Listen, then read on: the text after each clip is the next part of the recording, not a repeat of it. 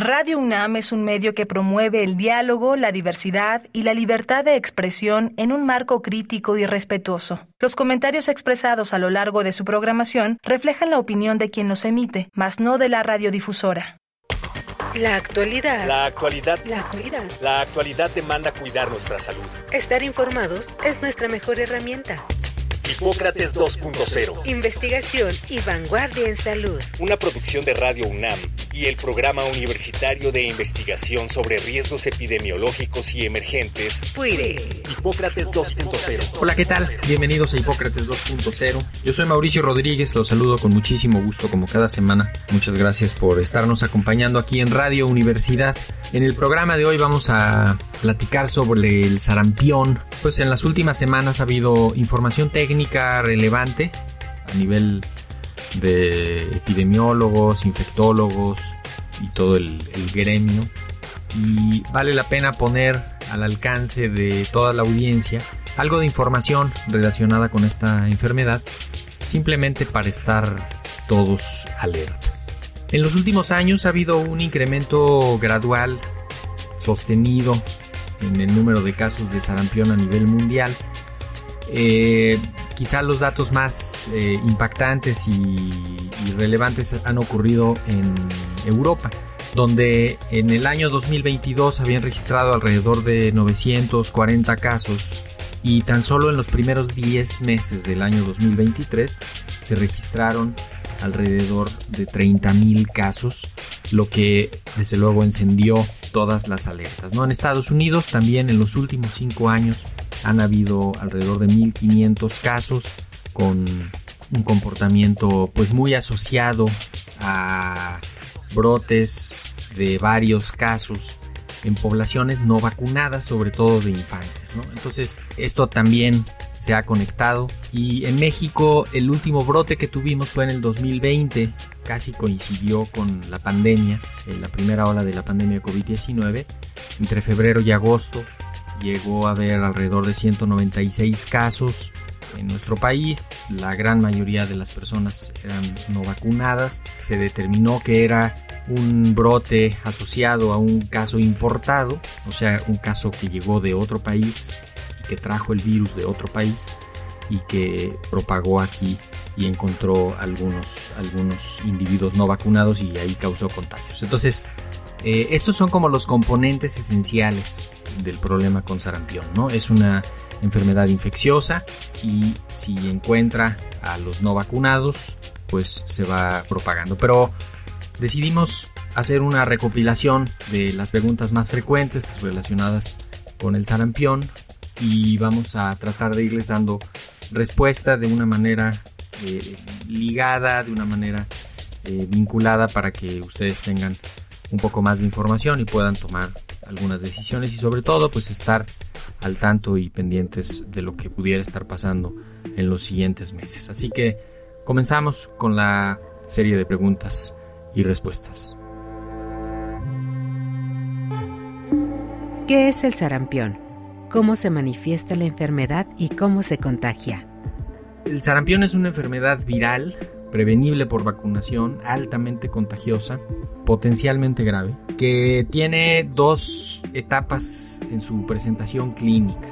Tiene una primera etapa parecida a un catarro, dolor de cabeza, fiebre, nariz tapada, estornudos, tos, dolor de garganta. En ese momento es difícil de diferenciar de las otras enfermedades. Empiezan los síntomas más o menos rápido, en poco tiempo se alcanza la, evolución de, ya tener eh, fiebre, ataque al estado general, ¿no? Y, el malestar así más, mucho más aparente.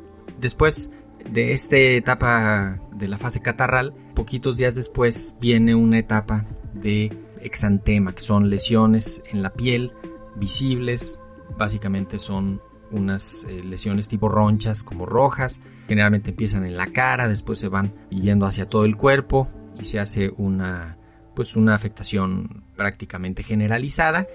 Se contagia a través del contacto directo de una persona que tiene el virus, que está desarrollando las manifestaciones clínicas, con una persona que está sana, que es susceptible. Es más frecuente que las personas que no están vacunadas contra el sarampión o las personas que tienen su sistema inmune debilitado, comprometido por alguna enfermedad, por algún tratamiento, por alguna otra condición, pues tengan mayor riesgo y sean más susceptibles y pudieran incluso desarrollar la enfermedad más grave. La gran mayoría de los casos no presenta ninguna complicación, se resuelve con los cuidados generales, existe un alto riesgo de que no nada más que se complique el sarampión, sino que se complique con otras enfermedades agregadas. Pero el mismo sarampión puede provocar también problemas en los oídos, puede provocar otitis, puede provocar neumonía y en algunos poquitos casos, pero que justamente al ser muchos aumenta la probabilidad, también puede haber afectación al cerebro con pues, consecuencias más graves, con necesidades de, atención hospitalaria, intensiva, mucho más grandes también. Y esto pues puede ocurrir en los no vacunados, en las personas inmunocomprometidas y es uno de los riesgos asociados. El dato más relevante con el sarampión es que es uno de los virus, sino es que el virus más contagioso. Una persona que tiene sarampión, que tiene el virus del sarampión, puede contagiar hasta 16 personas en su entorno. Entonces, si lo comparamos con algunos de los peores momentos de COVID, donde había eh, una persona podía contagiar a tres o a cuatro, o la influenza, que una persona puede contagiar entre uno y dos, dependiendo del tipo de virus y del momento epidémico, pero más o menos cuando uno compara esto, pues sí ve que el sarampión es uno de los más contagiosos. Y esto es pues por, su, por sus características, por la forma en la que se contagia, por el tiempo que dura la capacidad de contagiar por el periodo de incubación, que ocurre pues relativamente rápido y empieza la persona a ser contagiosa y en este estar con síntomas inespecíficos pues termina contagiando a otras personas en su comunidad. ¿Por qué ha resurgido en algunos lugares del mundo en los últimos años? Bueno, desde la década de 1970 se empezó a introducir la vacuna contra el sarampión.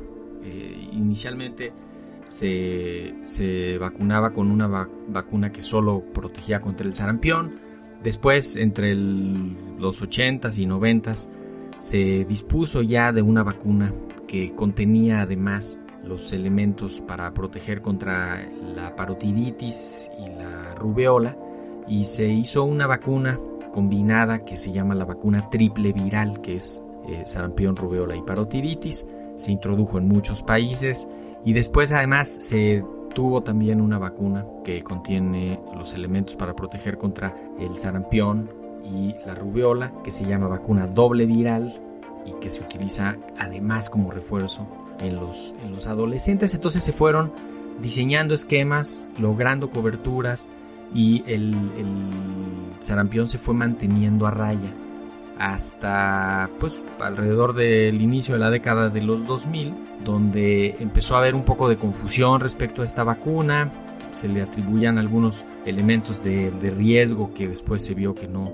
que no estaban bien analizados y que eran falsos incluso, y también empezó a bajar tanto la incidencia del sarampión, o sea, había tan poquitos casos de sarampión que la percepción de riesgo cambió, la gente ya no lo veía tanto como una enfermedad presente que amenazaba a los niños, a las niñas, porque era una enfermedad que ya no estaba en muchas comunidades, que, cada vez había menos. Entonces eso también a veces provoca que las personas ya no crean que es necesario seguirse vacunando o vacunar a los nuevos niños y niñas y entonces pues ya no se, ya no se protegen. Esto fue dando origen a varios grupos de niños, niñas que no se vacunaban de diferentes edades que además fueron creciendo, sobre todo en Europa y en los Estados Unidos, donde por elección propia de sus padres se quedaron sin vacunar. Y además, en otros países, por algunas cuestiones logísticas, por algunas cuestiones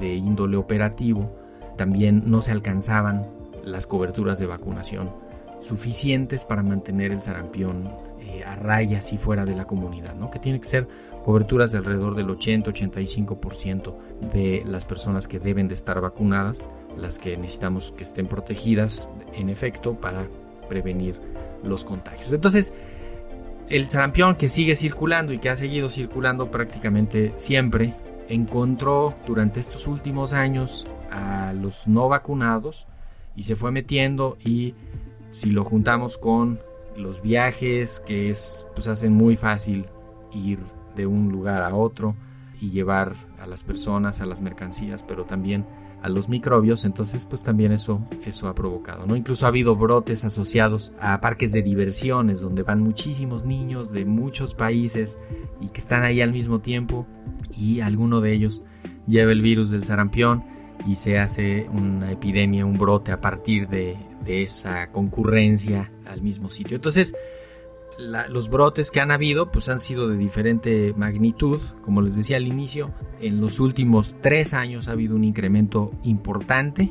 La Organización Mundial de la Salud, a través de sus oficinas en Europa, en América, ha emitido alertas epidemiológicas, avisos para que se vigile, se amplíen, se mejoren las coberturas, se vacune a los que no están vacunados y se proteja a los más vulnerables. Entonces, pues estas son las condiciones en las que estamos, por eso ha resurgido en varias partes del mundo y es un riesgo que tenemos pues prácticamente todos los países porque estamos conectados y los virus no, no respetan fronteras.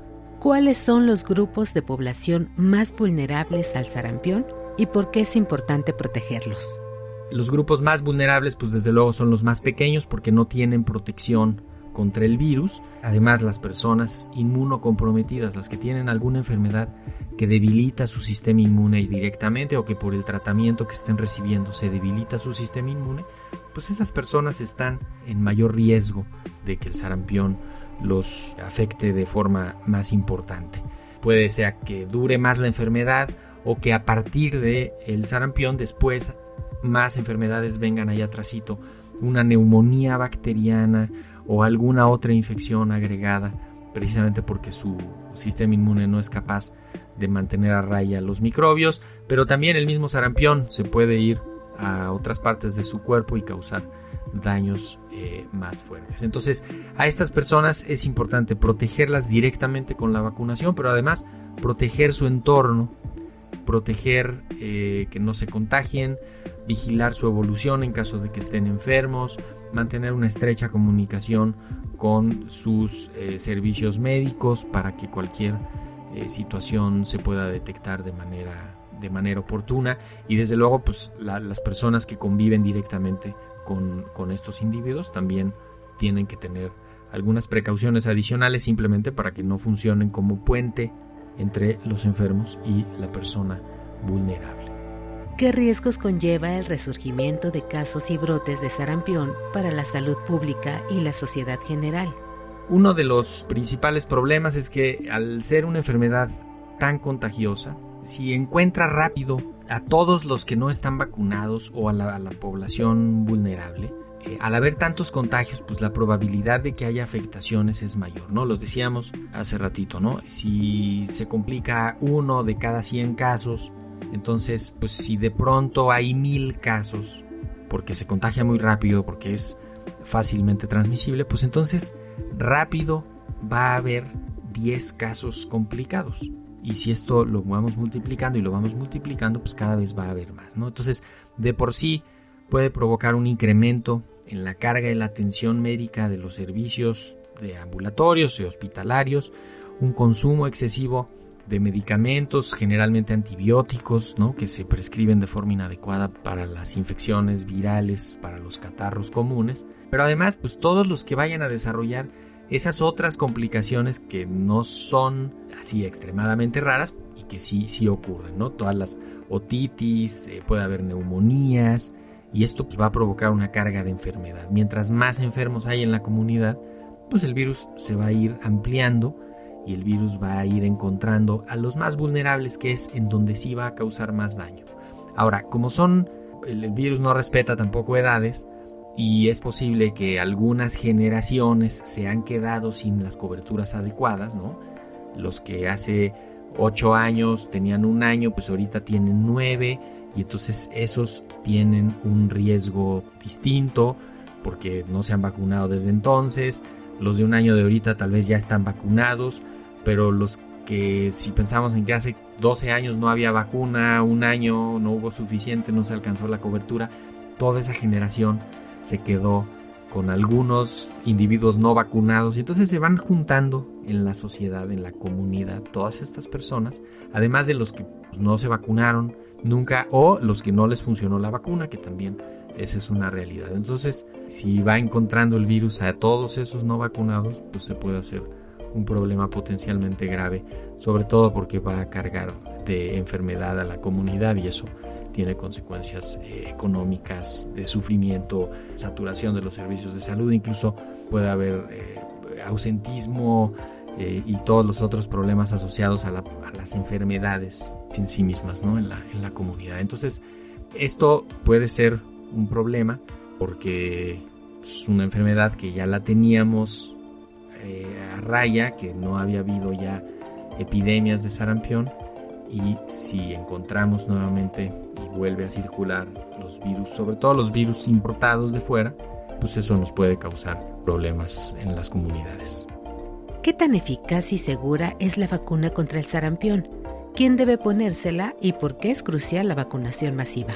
Bueno, la vacuna contra el sarampión demostró ser segura y efectiva desde que se desarrolló en la década de los 70, inicialmente la vacuna solita contra el sarampión, Después, entre los 80s y 90s, las vacunas triple viral y doble viral, ¿no? Contra sarampión, rubiola, parotiditis y contra sarampión y rubiola respectivamente. Y son eh, vacunas que han demostrado tener una seguridad muy buena, tener una eficacia muy buena, dan una respuesta inmune que dura mucho tiempo, que protege al individuo por mucho tiempo. Esta es una de las de las características importantes. El virus de sarampión no cambia tanto como otros virus, no se generan eh, estas famosas variantes como en el virus del COVID o los subtipos de los virus de influenza.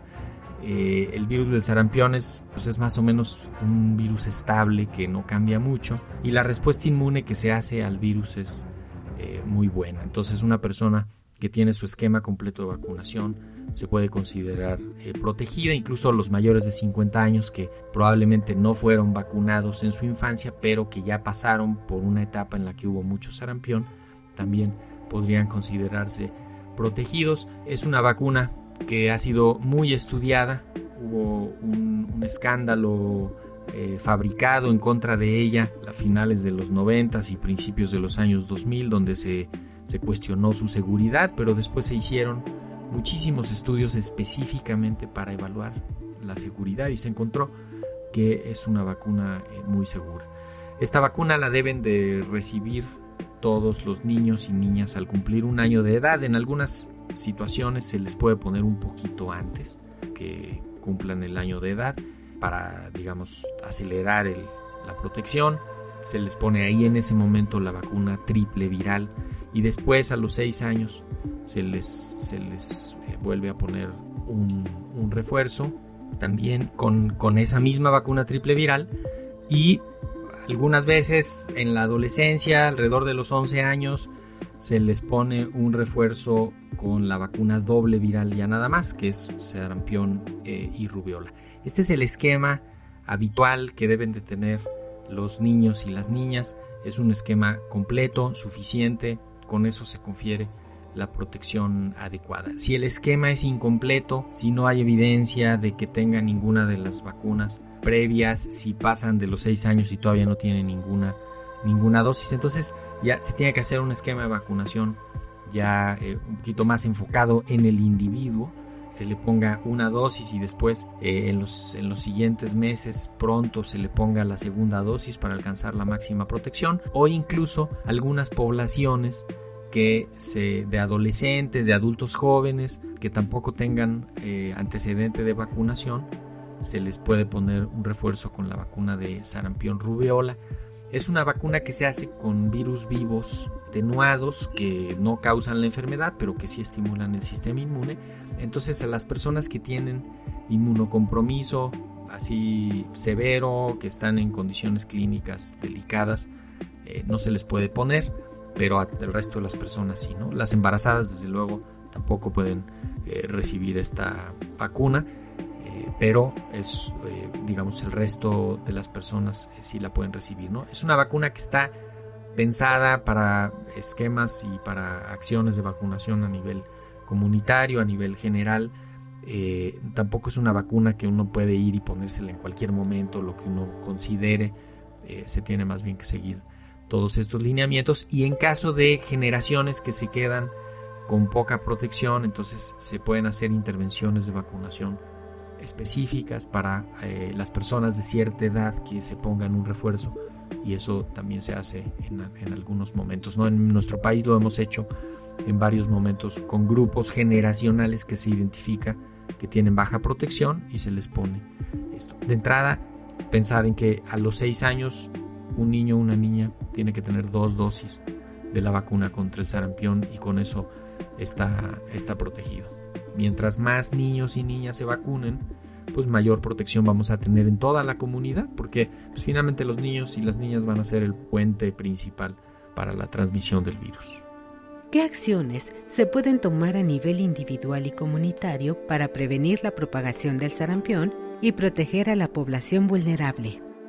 Pues lo primero es estar informados, por eso quisimos hacer este programa, para que la gente sepa que el sarampión existe, que en otros países está siendo un problema, que en México estamos en riesgo, que los riesgos principales pues, están asociados a viajeros, a situaciones de, viaje, a convivencias eh, masivas, eh, situaciones así de riesgo, pero además pues, a personas no vacunadas. ¿no? Es fundamental identificar a los más vulnerables, que sepan que son vulnerables, que se asuman como más vulnerables y tomen acciones para eso y que si uno tiene una persona vulnerable cerca, pues también lo sepa y haga todo lo, posible para protegerlo para que no, no se vaya a contagiar. Dijimos que hay una parte del sarampión que pasa como un catarro común y después vamos a ver las lesiones aparentes en la piel. Entonces, pues estrictamente tendríamos que estar previniendo contagios de todos los catarros, ¿no? Tendríamos que tener acciones afirmativas para prevenir contagios de los catarros. Y esto no es tan complicado, esto se resumiría en tres acciones básicas, que es usar cubrebocas cuando se tengan síntomas de enfermedad respiratoria, vigilar la evolución y promover higiene, ventilación y las, y las medidas generales, ¿no? Con esto vamos a saber, o sea, si, si vigilamos la evolución de una persona, de un niño, de una niña, vemos que tuvo un catarro eh, y a los dos, tres días, cuatro días tiene lesiones en la piel, ya estamos ligando esto y vamos a ir con los médicos y vamos a avisar esto que está pasando eh, y entonces se pueden tomar acciones inmediatas. Si evitamos convivencias mientras están enfermas las personas, también con eso se reduce la probabilidad, ¿no? No porque cayó el fin de semana, que es cuando se va a ver a los abuelos, y, si hay alguien enfermo, pues no importa porque ese es el día en el que vemos a los abuelos. No, eso no puede ocurrir. Se tienen que tomar eh, medidas formales, serias. También buscar la vacunación, entender la vacunación como un fenómeno mundial complejo. No siempre están todas las vacunas disponibles, entonces pues hay que aprovechar el momento en el que sí están las vacunas disponibles estos brotes que hay eh, en Europa hubo 30.000 casos en el 2023 en tan solo 10 meses, imagínense las necesidades de vacunación de Europa. Esto provoca que Europa, en vez de pedir el número de vacunas que pide habitualmente, pues tenga que pedir un número adicional, extraordinario. Y entonces los productores de las vacunas, pues tampoco tienen suficientes vacunas para andar diciendo, ah, si ahora tú quieres 3 millones más, pues te los mando, tú cuántos millones más. Y eso pone en aprietos el mercado de las vacunas. México no es productor de vacuna contra el sarampión.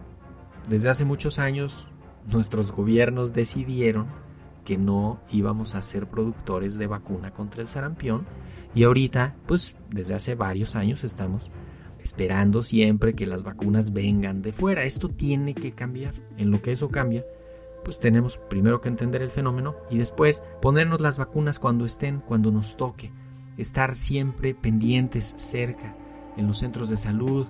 Si, si el niño o la niña va a cumplir un año, pues desde antes te vas acercando al centro de salud y vas preguntando si hay vacuna o no. Capaz que en ese momento ahí ya está la vacuna, tiene 11 meses, pero ya se puede aprovechar la oportunidad. O si fuiste, pero traía un catarrito, traía fiebre y no se la pudieron poner, pues inmediatamente en cuanto se mejore el niño y pase una semanita, que ya esté recuperado, poner la vacuna. O sea, estas acciones conscientes de la vacunación, entender la vacunación como eso. ¿eh? Tampoco creamos que ahí están las vacunas siempre en los refrigeradores y que se pueden poner en cualquier momento. No, es, es mucho más complejo. Y conforme haya personas no vacunadas, pues se necesita más y entonces eso va a provocar también un consumo desequilibrado de la vacuna. Entonces es una vacuna que se puede poner al mismo tiempo que otras, no pasa nada. Y si hay algún llamado a vacunar a otros grupos, también se acuda de forma, de forma adecuada. Con esto nos tenemos que despedir. Esta era la idea de este programa, justamente poner el tema sobre la mesa, estar bajo esta precaución con el sarampión. Si tienen dudas, acérquense a los servicios de salud. En la página del PUIRE tenemos información pues, sobre el sarampión, sobre algunas otras enfermedades infecciosas. Eventualmente estamos eh, sacando nosotros eh, comunicaciones para la comunidad universitaria, para la sociedad en general respecto a la situación que vamos, que vamos viendo.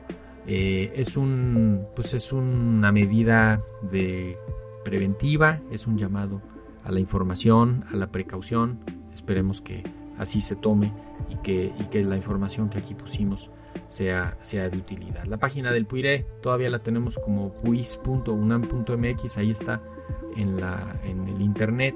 En nuestras redes sociales también nos pueden encontrar PUIS, PUIRE, lo que quieran buscar ahí, todavía están vinculadas estas dos.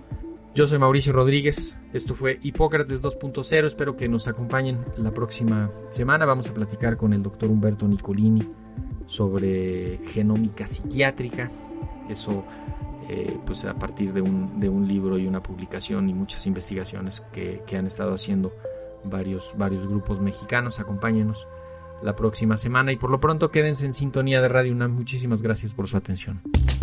Hipócrates 2.0 es una producción de Radio UNAM y el Programa Universitario de Investigación sobre Riesgos Epidemiológicos y Emergentes, PUIRE, coordinado por el doctor Samuel Ponce de León. Te esperamos la próxima semana. Hipócrates 2.0 Radio UNAM. Experiencia sonora.